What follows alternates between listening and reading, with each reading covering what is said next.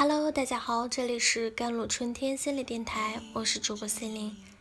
今天跟大家分享的文章叫做《把自己的神经直径调粗吧，在人生变难以前先变强》。那些会赚钱的和会花钱的，往往是同一批人。做大事的人，绝不在小事和无用的情绪上消耗精力，不抱怨，不矫情，用心工作，放松享受。愿你我都能拥有一个潇洒肆意的人生，挣钱不矫情，花钱不墨迹。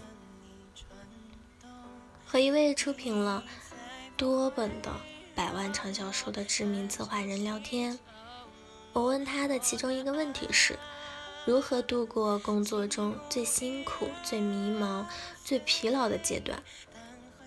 他的回答很酷。说印象中好像没有什么特别辛苦、迷茫、疲劳的阶段。他解释说自己会尽量的避免陷入到自我怜悯、自我感动的想法中去，所以基本上不去想我有多么辛苦，我有多努力，因为这样容易把精力从事转到情上面，最后可能事和情都搞砸。他想的最多的问题是。读者需要什么，而我能给出什么？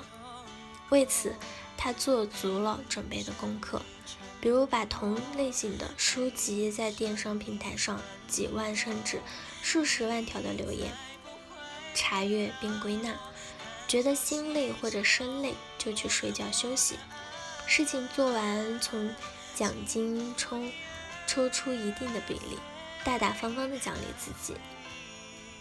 其实我能想象到这其中海量的工作，但这位策划人说话时理性客观，情绪平稳，用了无关痛痒的语气和措辞，像在说不相干的陌生人，又不是一路摸爬滚打、稍作感慨的自己。这番话却给我很大的触动。我最佩服他这一点：赚钱时避免了自我怜悯。自我感动的矫情，花钱时避免了花不舍或者不花又不甘的墨迹。我觉得很多人生问题都是在赚钱时埋下的，到花钱时才发现。平时买个东西货比三十价，挑挑选选，等到店家打折下单后买来不满意，又花了很长时间折腾换货退货。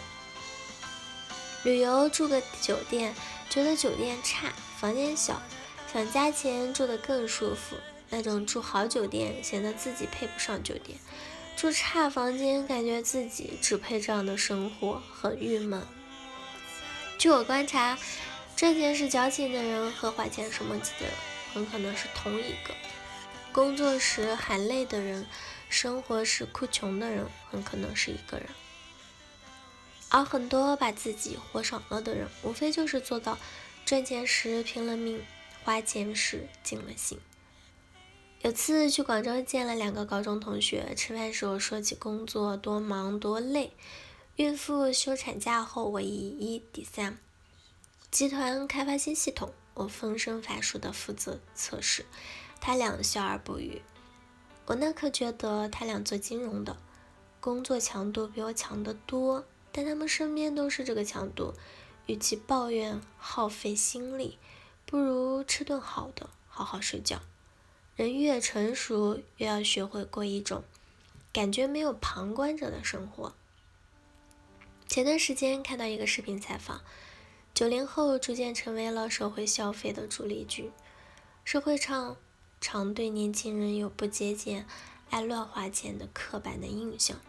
但有个九五后表示，能多赚钱就不算乱花钱。